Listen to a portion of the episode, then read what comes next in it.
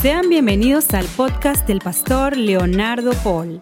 Sabemos que este mensaje será de edificación a tu vida. Te invitamos a que lo compartas en tus redes sociales y permitas que otros también sean bendecidos. Feliz domingo a todos. Buenos días, qué bendición, me gocé muchísimo con la alabanza. Espero que tú también en tu casa lo hayas hecho. Sabes, como decimos siempre, no queremos espectadores, no queremos gente que esté ahí sentado con el control y la tacita de café solamente, sino queremos gente que se goce en la alabanza, que cante, que alabe a Dios hoy, domingo, ¿sabes? Domingo 28 de febrero, se acabó otro mes, se acabó febrero y yo me siento muy contento. ¿Saben por qué? Porque el próximo domingo estamos en la casa de amantes de su presencia, ya no virtualmente, sino presenciales. Así que ve preparándote, ve organizándote y ve invitando a todo el que puedas, porque el próximo domingo a las 9 de la mañana estamos aquí en la casa de amantes de su presencia para alabar y glorificar al nombre del Señor.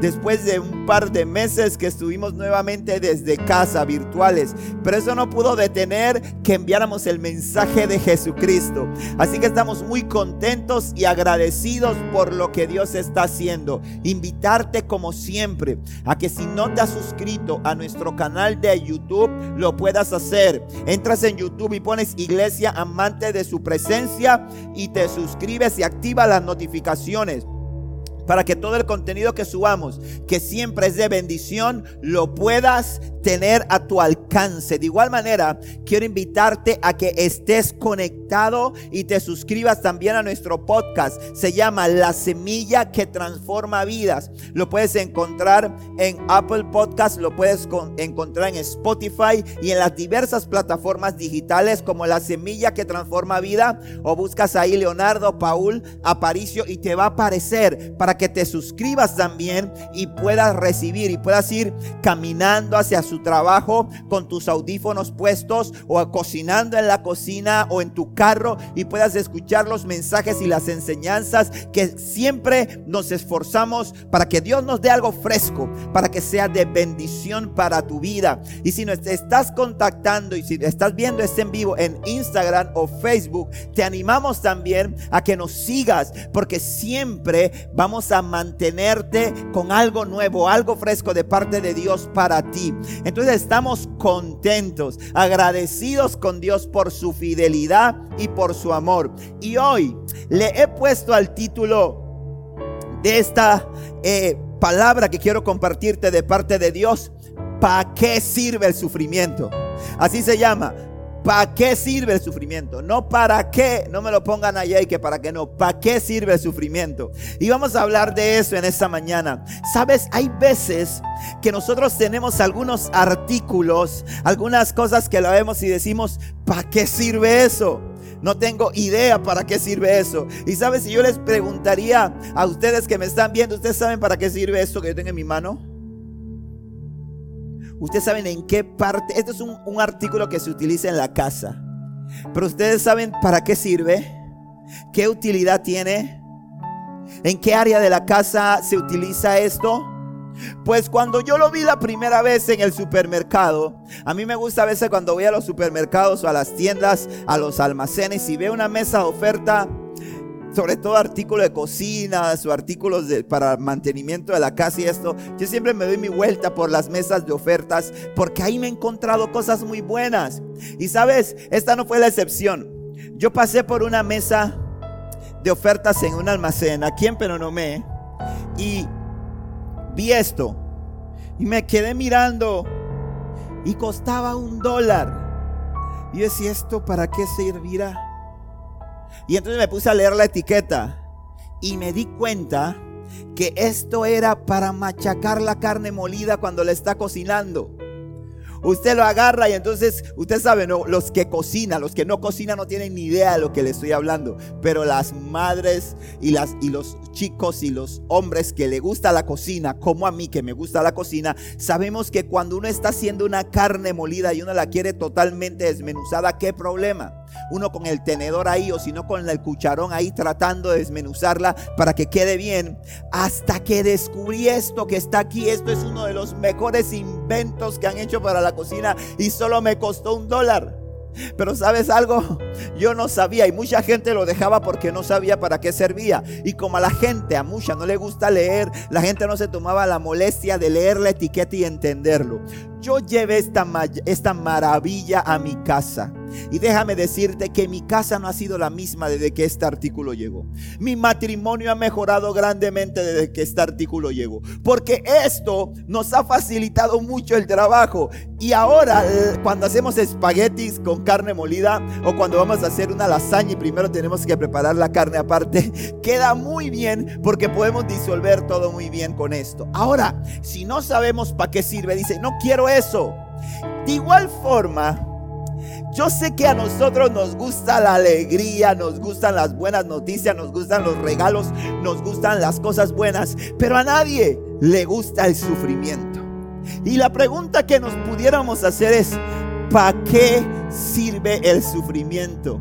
servirá de algo que nosotros pasemos por momentos duros, por momentos difíciles, que suframos. Pues en esta mañana Dios quiere hablar a cada uno de nuestros corazones y para enseñar y enseñarnos que cuando atravesamos por momentos duros, por momentos de sufrimiento, por esos desiertos que nadie quiere atravesar, todos y cada uno de ellos tienen un propósito de vida para aquellos que confiamos en Él.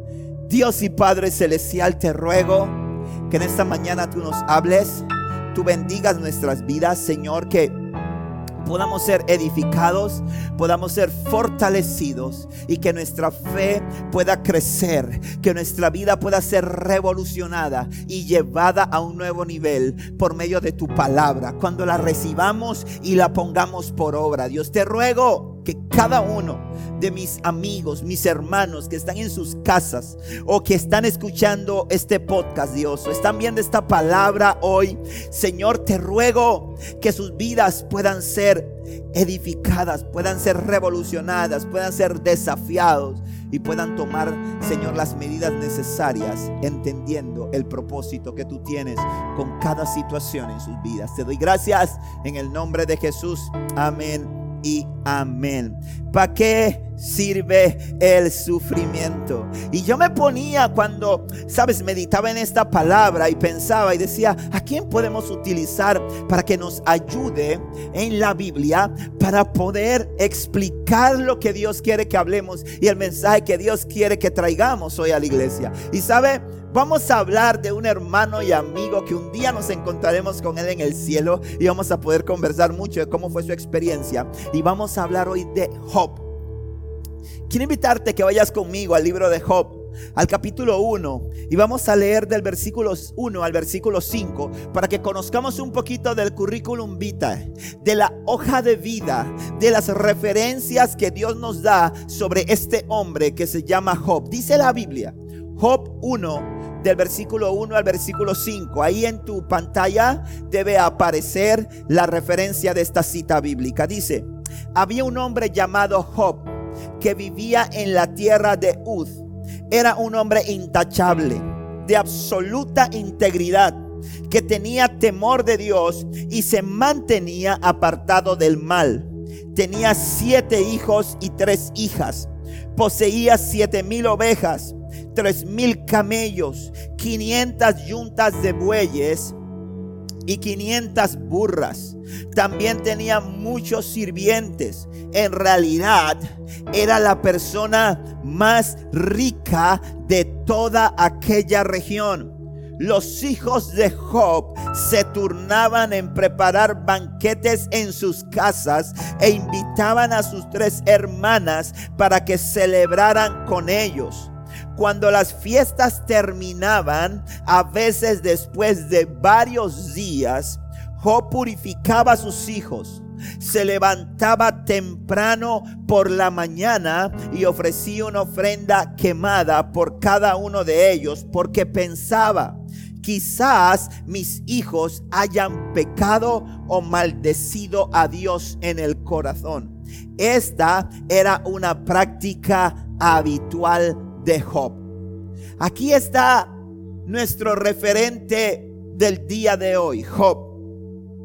Usted ha escuchado la hoja de vida. Una de las cosas que yo quisiera es que si un día Dios hablara de mí, si un día Dios hablara de Leonardo Paul, del nuevo Leonardo Paul, del Leonardo Paul que fue transformado por la sangre de Cristo, porque no vale la pena hablar de Leonardo Paul antiguo, porque si hablamos de Leonardo Paul AC, es decir, el Leonardo Paul antes de Cristo, ninguna de estas cosas se pudieran decir. Pero yo quisiera que si un día Dios hablara de mí, hablara de mí de esta forma. Y dice que este hombre que se llamaba Job era un hombre correcto. Dice que era un hombre que era intachable, de absoluta integridad y que tenía temor de Dios. Se mantenía apartado del mal. Y como siempre usted sabe que me, gusta buscar algunas definiciones para darnos contexto. Y dice que intachable es un adjetivo.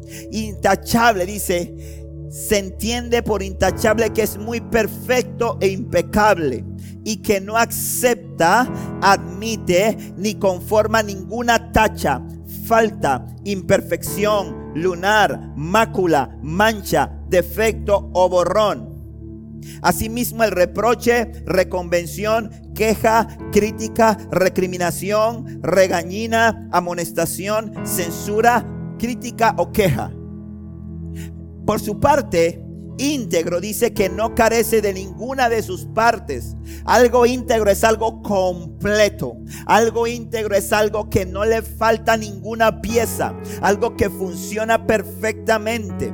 Y dice, además de que era intachable, que era íntegro, dice que se mantenía apartado del mal. Yo creo que aquí no necesitamos una definición. Yo creo que esta frase se explica por sí sola.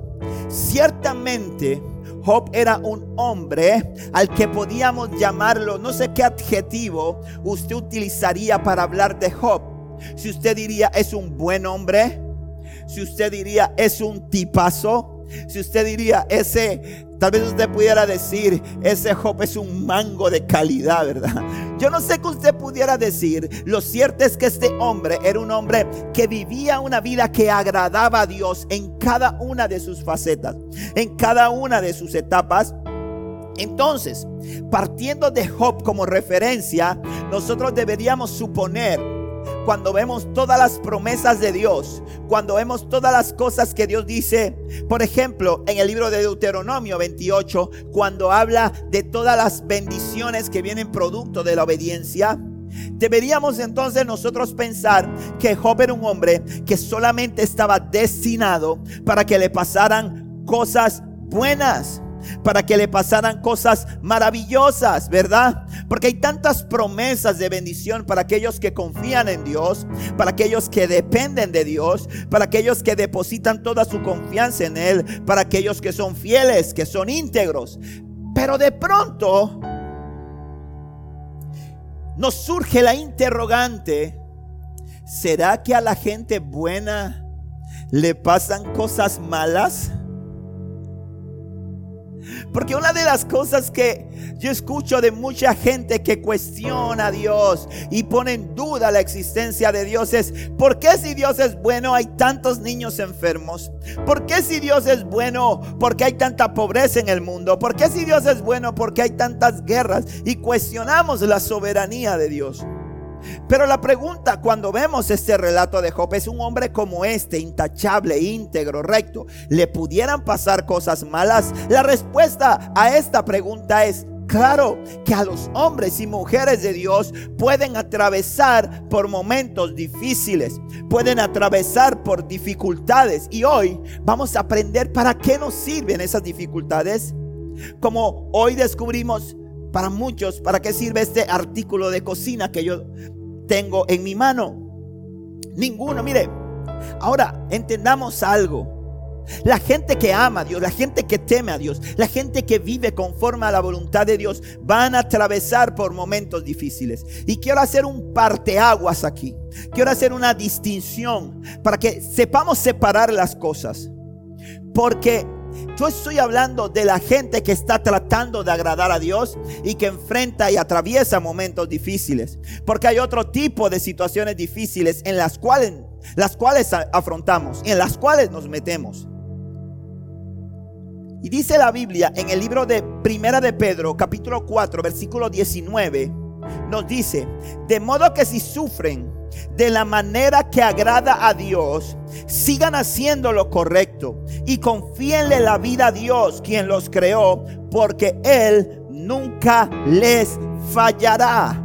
Hay un, hay, un, hay un reggaetón, hay un rap que le gusta mucho a los chicos de conquistadores que dice, Dios nunca falla. Dios nunca falla.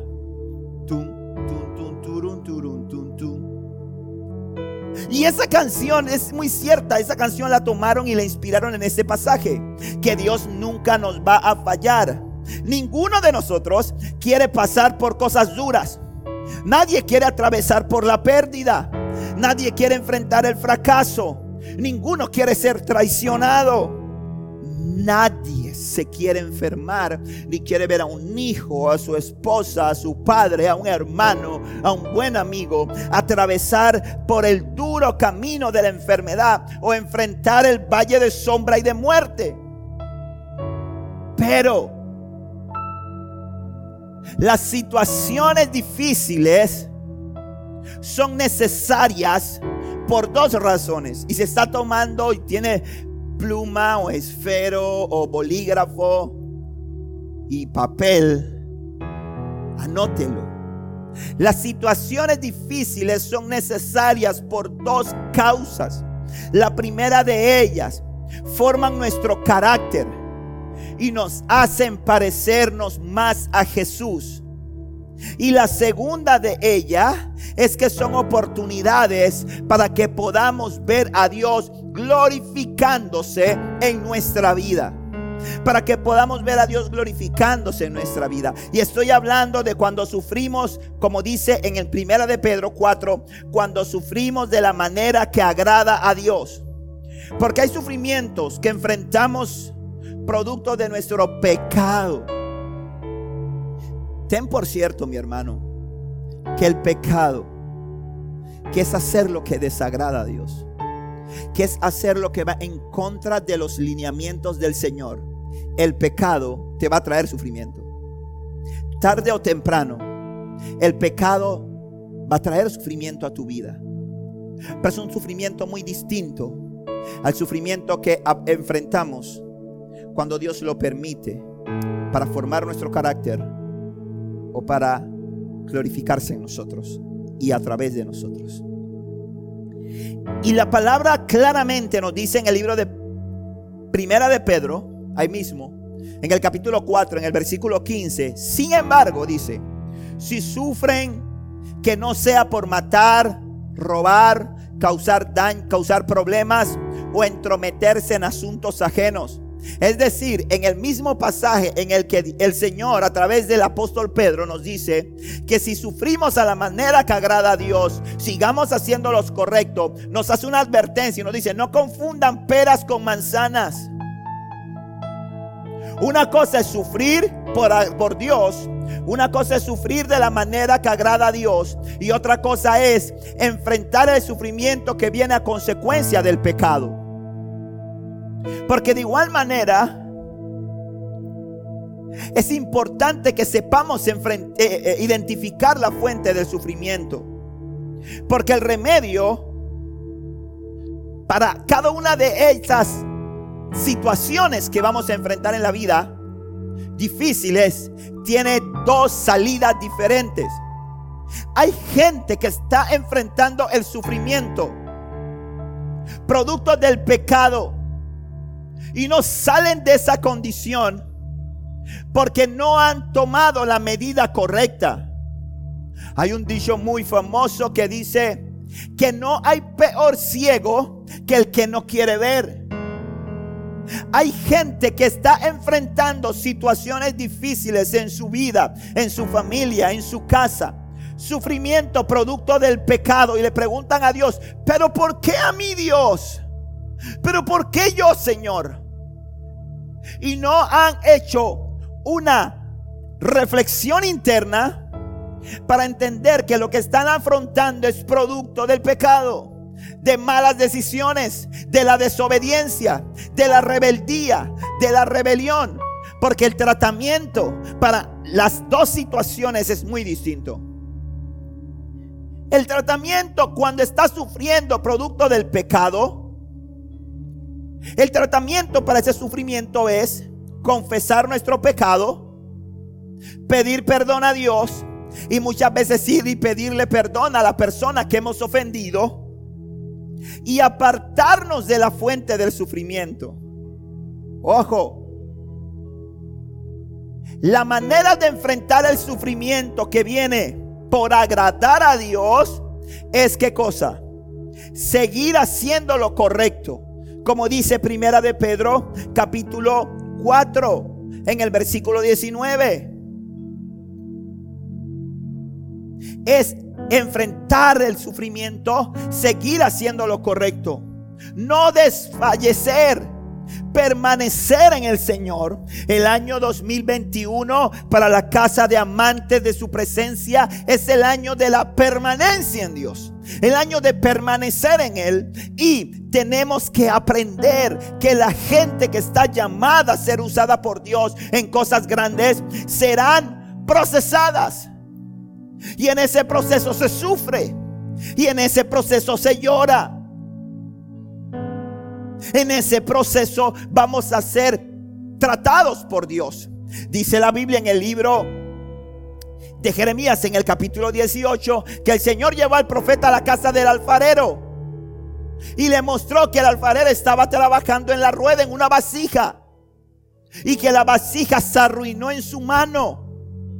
Y que el alfarero tomó la vasija, tomó el mismo barro, lo destruyó e hizo una vasija mejor. Y ese sufrimiento duele. En ese sufrimiento se llora, dice la palabra. Irá andando y llorando el que lleva la preciosa semilla, mas volverá a venir con regocijo trayendo sus gavillas. Entonces, la palabra promete, el Señor promete en las bienaventuranzas. En el libro de Mateo capítulo 5 versículo 4, Dios dice, bienaventurados los que lloran porque ellos recibirán consolación. Ahora, esa consolación que reciben los que lloran por causa de su fe, por causa de mantenerse firmes en Dios, por causa de mantenerse íntegros en Dios, por causa de decirle a Dios, Señor, aquí estoy, yo soy tu hijo, yo soy tu hija, soy tu instrumento. Como dijo Pablo, ya no vivo yo, sino que ahora Cristo vive en mí. Esa gente que sufre van a ser consolados. Pero no van a ser consolados por otro hombre, por otra mujer. No van a ser consolados por un grupo de amigos. Porque hay momentos en los que estamos siendo procesados. En los que estamos siendo tratados por Dios. En los que estamos siendo objeto de la gloria de Dios. Que simple y sencillamente sentimos tanto a carga, tanto dolor tanta imposibilidad que el consuelo de ninguna persona es suficiente sino que necesitamos el abrazo del Padre, que necesitamos el consuelo de Dios. Pero me encanta lo que dice el libro de Mateo capítulo 5 en el versículo 4, porque dice en la Reina Valera 60, bienaventurados los que lloran, porque ellos recibirán consolación. Y dice en la nueva traducción viviente, Dios bendice a los que lloran, porque serán consolados. Dice la Biblia en el libro de Apocalipsis, capítulo 21, versículo 3. Oí una fuerte voz que salía del trono y decía, miren el hogar de Dios, ahora está entre su pueblo. Él vivirá él vivirá con ellos y ellos serán su pueblo. Dios mismo estará con ellos. Él secará toda lágrima de los ojos. Y no habrá más muerte, ni tristeza, ni llanto, ni dolor todas esas cosas ya no existirán más. Hay esperanza en medio del dolor. Hay esperanza en medio del sufrimiento. Vuelvo y repito, hay gente hoy por hoy, hombres y mujeres que le han dicho a Dios, aquí estoy Señor. y están atravesando por el valle de sombra y de muerte. Están atravesando por momentos de escasez. Están atravesando por la difícil, el difícil sendero de la pérdida de un familiar, de un ser querido. Están enfrentando una enfermedad o están luchando con la enfermedad de un hijo, de una hija. Están enfrentando tal vez, pese a que se han mantenido fieles a Dios, la rebelión de un hijo, el distanciamiento de sus hijos de Dios. Y a veces se sienten sin fuerzas. A veces no entienden el sufrimiento. La pregunta sería, ¿qué hizo Job? Dice la palabra que cuando se presentó la corte celestial delante del, del, Señor, en el libro de Job capítulo 1, dice que entre ellos también vino Satanás, el acusador. Y que el Señor fue el que le dijo, ¿has visto a Job mi siervo? Que es un hombre intachable, temeroso de Dios. Es un hombre íntegro en todo lo que hace. Y sabes qué? Dios, la respuesta de Satanás le dijo, ah, sí, yo lo he visto. Pero tú sabes que Job tiene un muro alrededor de él. Y por eso yo no lo puedo tocar. Y me encanta la profundidad de esta declaración en el libro de Job. ¿Sabe por qué? Porque simplemente el Señor está diciendo y está hablándonos y nos está diciendo, cuando tú estás en la voluntad de Dios, cuando tú estás tratando de hacer las cosas bien para papá, cuando tú estás tratando de caminar en la integridad de Dios, hay un muro de fuego alrededor de tu casa. Hay un muro de protección de Dios alrededor de tus hijos. Hay un muro de protección de Dios alrededor de tu negocio, alrededor de tus finanzas. Y nada puede tocarte. Y si tú te mantienes íntegro y un día toca la desgracia, el día que menos te esperas, el día que menos lo buscas, toca la desgracia a tu puerta. Llega una situación difícil, empiezas a enfrentar un desierto. Quiere que te diga algo entiende que Dios está permitiendo ese proceso. Que Dios está permitiendo que atravieses por ese valle difícil. Porque Satanás cuando estás cubierto por el Señor no te puede tocar. No puede tocar tu casa. No puede tocar tus hijos. Porque dice la palabra que Job hacía lo que le correspondía por sus hijos. Ya eran grandes. Porque eran independientes porque hacían banquetes en sus casas. Pero dice que Job los cubría. Dice que Job se levantaba y hacía y ofrecía sacrificios por ellos. Por eso es que nuestra labor como padres no termina hasta que nuestros ojos se cierran o el Señor nos manda a buscar. No importa cuántos años tengan tus hijos, sigue orando por ellos. Y si no estás orando por ellos, ¿qué estás haciendo para empezar a hacerlo? La oración de un padre, la oración de una madre tiene mayor alcance, mayor cobertura que la de cualquier otro. La oración de un pastor, la oración de un líder no tiene el alcance que tiene la oración de un padre y la oración de una madre por sus hijos. Y dice que Dios un día dice, le dice al diablo, yo confío en mi hijo. Tócale lo que tiene. Y en un día, ese hombre perdió sus 500 yuntas de bueyes. En un día, ese hombre perdió a sus siete hijos y a sus tres hijas. En un día, ese hombre perdió a sus 500 camellos. En un día, este hombre perdió sus siete mil ovejas. En un día, Casi todos, el 99% de sus siervos murieron. En un día. En un día. En un día. Todo puede cambiar. Pero ¿sabes qué? Pero Dios no cambia. Las circunstancias pueden cambiar. Pero Dios sigue siendo el mismo.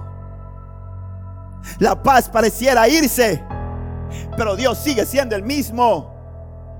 Y como dice la palabra en el libro de Primera de Pedro, capítulo 4, versículo 19, eh, dice, Dios nunca te fallará, nunca te fallará, Dios nunca te fallará.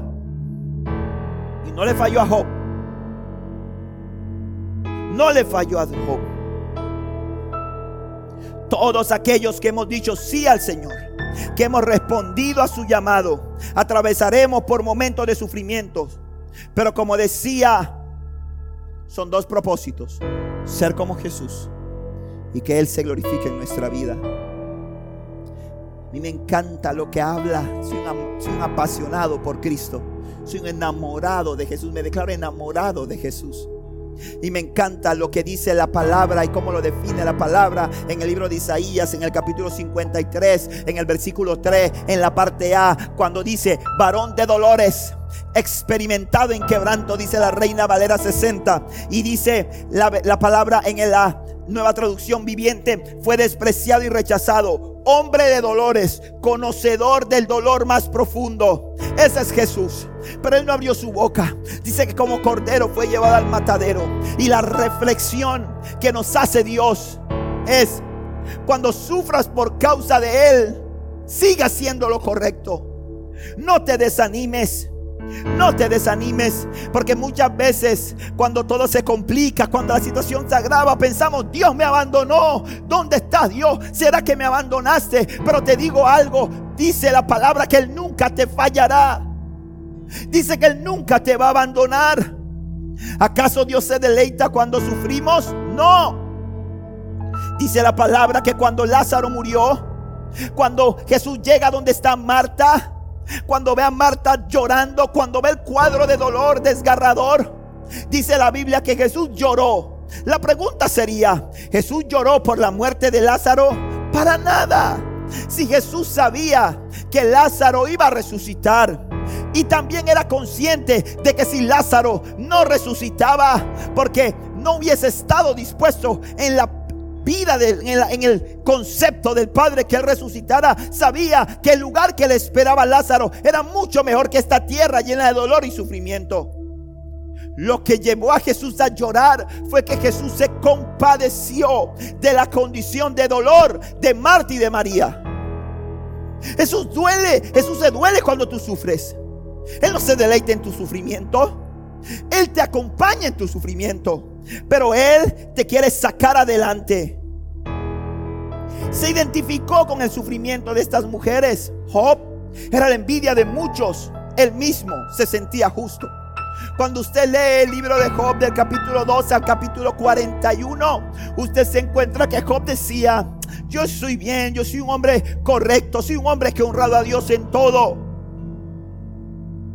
Sin embargo, al final de este proceso, luego de que pierde sus diez hijos, de que pierde todos los bienes que tenía, luego de que él, sabes, recibe una lepra, llagas en su cuerpo, luego de que su esposa le dice a él, ¿por qué no maldices a Dios y te mueres? El Señor lo restablece y el Señor lo restituye. ¿Y sabes qué? Dice que Dios le multiplicó todo lo que tenía. Menos los hijos, le volvió la misma cantidad de hijos, siete hijos y tres hijas. Pero ¿sabes lo que me encanta de esto? Que al final de este proceso, Job hizo una de las declaraciones más profundas, más profundas que yo encuentro en la palabra. Para mí, por lo menos, está en el libro de Job 42, en el versículo 5, cuando dice, de oídas te había oído, pero ahora mis ojos te ven. Esto lo dice en la Reina Valera 1960 en la nueva traducción viviente dice, hasta ahora solo había oído de ti, pero ahora te he visto con mis propios ojos. Luego de ese proceso, luego de ese sufrimiento, la dimensión en la que se ubicó Job respecto a su relación con Dios fue otra. El Señor hizo una obra poderosa. La opresión, escúcheme bien, el problema, la dificultad, la crisis no puede detener lo que Dios está haciendo en nosotros. No lo puede detener. Cuando el pueblo de Israel estaba en Egipto, dice la palabra que Dios empezó a multiplicar este pueblo. Eran esclavos en Egipto. Y dice que este pueblo empezó a crecer en número. Y los hombres eran fuertes. Y las mujeres eran fuertes. Y dice que esto empezó a preocupar a los príncipes de los egipcios. Y dice que empezaron a ponerle más cargas, más opresión, a tratarlos peor. Pero dice que cuanto más los oprimían, más se multiplicaban. Una cosa es que tú estés atravesando una crisis. Una cosa es que tú estés pasando por un problema difícil, pero eso no te puede detener. No te puedes detener. Tienes que seguir haciendo lo correcto. Tienes que seguir atendiendo el llamado que te ha hecho el Señor. Tienes que cobrar fuerza de debilidad. Tienes que levantarte. Tienes que acercarte a Dios y tienes que avanzar porque el problema, la crisis, la situación difícil no puede detener lo que Dios ha dicho acerca de ti. A mí me encanta lo que dice Job cuando está tirado con lepra, sin nada. Dice, le dice a la esposa, ¿acaso solamente vamos a estar bien con Dios cuando nos da lo bueno y no vamos a recibir de Él también momentos como este? Jehová dio, Jehová quitó. Sea el nombre de Jehová bendito.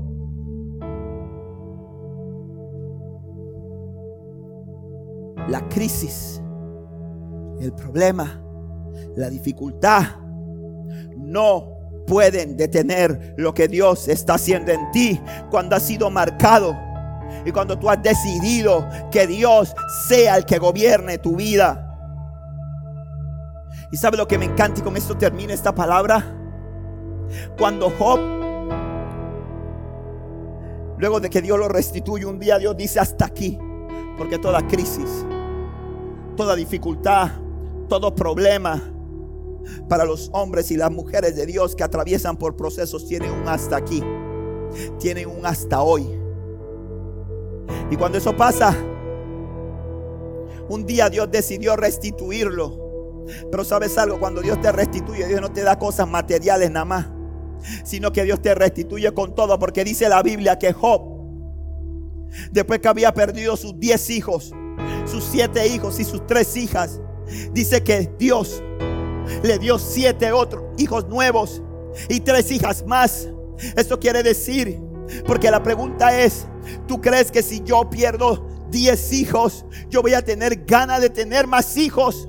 El trauma es tan profundo, pero este hombre, Dios lo inyectó le dio pasión, lo llenó, le dio vigor, le dio fortaleza. Y este hombre empezó a multiplicarse y empezó a crecer y llegó a ser más próspero que lo que era antes. Porque cuando Dios te procesa, cuando Dios te pasa por el trapiche, cuando tú sales de ahí, tú sales renovado, sales con más fuerza, sales con una nueva unción. Entonces, ¿para qué sirve el sufrimiento? El sufrimiento sirve para que tú carácter se moldee más como el de Cristo. ¿Para qué sirve el sufrimiento? Para glorificarse Dios en tu vida y avergonzar al diablo. ¿Para qué sirve el sufrimiento? Para que Dios vea y para, perdón, para que aprendamos que Dios nunca falla y no abandona a sus hijos. Así que te digo algo, si tú estás hoy atravesando el sufrimiento y dices, Dios, pero yo te he estado tratando de agradar, siga haciendo lo correcto, porque viene un día, se acerca la hora, ya está próximo el momento en el que te vas a levantar y vas a ver la victoria de Dios y tu postrer estado. No, no, no, no, no, no habrá recuerdo de lo pasado, no habrá recuerdo del sufrimiento, porque tu postrer estado va a ser mucho mejor que el primero. Siga haciendo lo correcto. Y si estás sufriendo y el Espíritu Santo está ahí hablando a tu corazón, identificas que estás sufriendo producto del pecado, de la rebelión, de, de la desobediencia, de malas decisiones. ¿Qué esperas? Para correr a los brazos del Señor y decirle, Señor, perdóname por las malas decisiones. Perdóname por mi pecado te arrepientes, dejas ese camino y empiezas a caminar en la senda de verdad de Jesús. Hoy es el día. No esperes mañana, corre a los brazos del Señor, están abiertos para ti, esperándote, para darte una nueva vida, para darte una nueva esperanza. Pero Dios nunca te fallará. Para eso sirve el sufrimiento para que la gloria de Dios se manifieste. Y esta leve tribulación, dice, no se compara con la gloria que será manifestada en nosotros, los hijos de Dios. La tribulación que puedes estar pasando hoy no se compara con lo que Dios va a hacer mañana, con lo que Dios va a hacer más tarde, con lo que Dios va a hacer esta noche en tu vida y alrededor de los tuyos. Amado Dios, yo te doy gracias por la palabra que ha sido predicada en este día. Te pido Dios que ya llegue lejos y alcance el corazón de cada uno, Dios. Padre, aquellos que están ahí, que hoy han reconocido que están sufriendo por sus decisiones, por sus errores, por su pecado, te pido que tú, ellos hoy puedan decirte, Señor, perdóname. Y si nunca te han entregado el corazón, digan, Señor, te acepto como mi Señor y Salvador, perdona mis pecados y cambia mi vida. Y aquellos hombres y mujeres de Dios, guerreros y guerreras de Dios, que están atravesando por esos procesos por lo que ninguno de nosotros queremos pasar, te pido que les esfuerces. Te pido que les renuevas la fuerza para que sigan haciendo lo correcto Padre, porque así como Moisés, Dios, en el desierto ya pensaba que todo lo había perdido y si tú le dijiste, ahora es cuando empieza. Yo sé que hay gente que está escuchando esta palabra y que siente que por el profundo sufrimiento que han experimentado, ya todo ha terminado. Y hoy tú le dices, ahora es cuando empieza. Porque ahora es cuando voy a manifestar mi gloria en ti y a través de ti. Porque el proceso, porque el sufrimiento, porque la prueba no ha sido para destruirte, sino ha sido para fortalecerte, para levantarte, para hacerte que te parezcas más a mí y para que pueda manifestar mi gloria a través de tu vida. Oh, santo eres Dios. Yo bendigo a tu iglesia, Dios, y que tu gracia y tu poder vaya con cada uno de ellos, Dios. Padre mío, levántales, dale fuerzas nuevas a los que se sienten que ya no pueden dar un paso más. Renueva sus fuerzas, levántalos como las águilas, para que su visión se renueve y para que puedan seguir haciendo lo correcto, sabiendo que tú nunca les fallarás. Gracias Señor, en el nombre de Jesús. Amén y amén. Bueno, gente, que el Señor me los bendiga que esta palabra que ha sido compartida hoy no sea simple un bonito mensaje, sino que sea una herramienta poderosa que pongas en práctica para que puedas ver a Dios obrando en tu vida y no solamente en tu vida, sino a través de tu vida. Te recuerdo que puedes suscribirte y seguirnos en nuestras cuentas en nuestras redes sociales como amante de su presencia PTY en Instagram y Facebook y en YouTube como Iglesia Amantes de su presencia. También te animo a que te sumes al podcast la semilla que transforma vidas, donde subimos contenido que sé que va a ser de gran ayuda para ti y que puedes compartir con otros. Si esta palabra te ha bendecido, búscala, compártela y haz que el Evangelio y la palabra de Jesús corra y llegue muy lejos. También te quiero animar a que te puedas sumar a nuestro proyecto llevando esperanza. Llevando esperanza. Has visto que hemos iniciado este proyecto en el que estamos llevando la palabra y estamos llevando ayuda a los lugares donde más la necesita. Pues sabes, si quieres saber cómo te puedes sumar, cómo nos puedes apoyar, cómo puedes bendecir a otros, nos puedes escribir a nuestras redes sociales y ahí estaremos contactándonos de una manera personalizada contigo para darte toda la información y que tú también puedas formar parte de este proyecto llevando esperanza. Bueno gente, ha sido una bendición estar con ustedes hoy. Recuerden, el próximo domingo nos vemos aquí, ya no virtual, presencial, aunque también vamos a transmitir online, pero puedes venir a la casa de Dios. Jesús te ama, murió por ti. Quiero orar para que esta semana sea una semana de victoria, sea una semana de bendición, una semana de puertas abiertas en la que puedas experimentar su gloria y que aquellas cosas que han estado difíciles, que no se han querido abrir, se puedan abrir y puedas disfrutar de la gloria de Dios en tu vida. Dios y Padre, gracias por la vida de cada uno de mis hermanos, mis hermanas. Declaramos que esta semana que arranca va a ser una semana llena de bendición, de cosas buenas, Dios, que van a ver tu gracia, te van a conocer en una nueva dimensión, Señor. Tú te llevas toda tristeza, entras y soplas en sus hogares, trayendo paz, llevándote toda rebelión, toda diferencia y poniendo tu gozo y tu alegría en cada uno de ellos. Que esta semana sea una semana de oportunidades para verte obrar de manera poderosa en sus vidas y a través de sus vidas. Gracias te damos, Rey, porque eres bueno. En el nombre de Jesús. Amén. Gente, nos vemos. Nos pillamos en la próxima. ¡Chao!